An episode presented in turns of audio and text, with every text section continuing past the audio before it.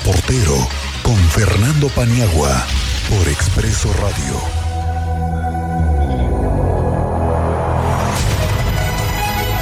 Hola, maestro Fernando Paniagua, ¿cómo estás? Muy buenas tardes, bienvenido. Miguel Ángel Cristian, auditorio, ¿cómo están? Muy buenas tardes. Bienvenido, maestro. Oye, pues aquí le hemos estado dando vueltas al tema del transporte público. Hace rato estábamos escuchando una entrevista con Gerardo Cuanalo, pero lo que platicábamos tú y yo hace rato, oye, ¿cómo es posible que hasta ahora van a tener el control de lo que ingresa al transporte público todos los días? Son más de 290 mil usuarios todos los días.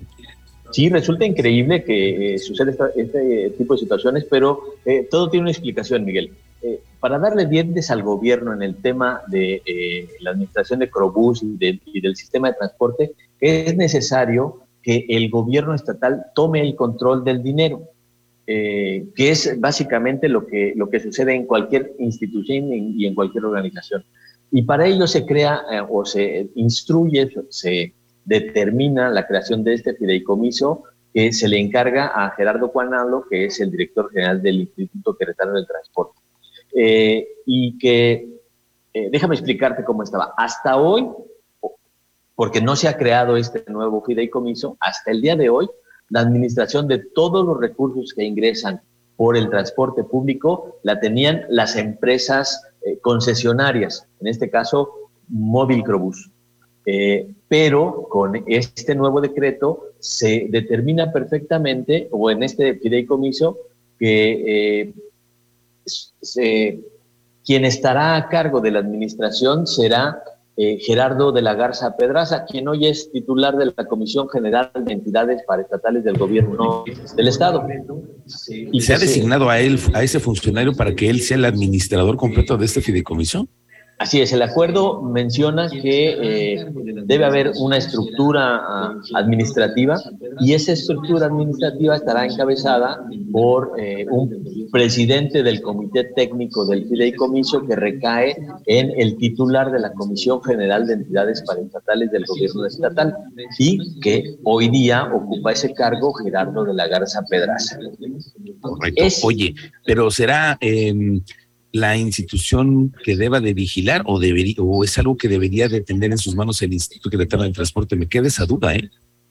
En cuestión de eh, la administración pública, existe la libertad de parte del gobierno estatal de determinar quién y cómo va a generar los aspectos administrativos en, determinados, eh, en determinadas instituciones. Hoy deciden que sea esta Comisión General de Entidades Paraestatales quien encabece administrativamente eh, los ingresos de eh, los eh, recursos que genere el transporte público en el Estado. Me parece que es válido. También está representada ahí la Secretaría de Finanzas, desde luego el Instituto Queretano del Transporte como secretario del, del, del, fideicomiso y me parece, creo yo, es una interpretación que yo estoy haciendo, que a partir de lo que dice el gobernador eh, del Estado en una entrevista que para tener el control sobre cuántos ciudadanos utilizan el transporte, tener un mejor registro de las necesidades y conocer cuántos recursos están ingresando, no es otra cosa, Miguel, auditorio, que el primer paso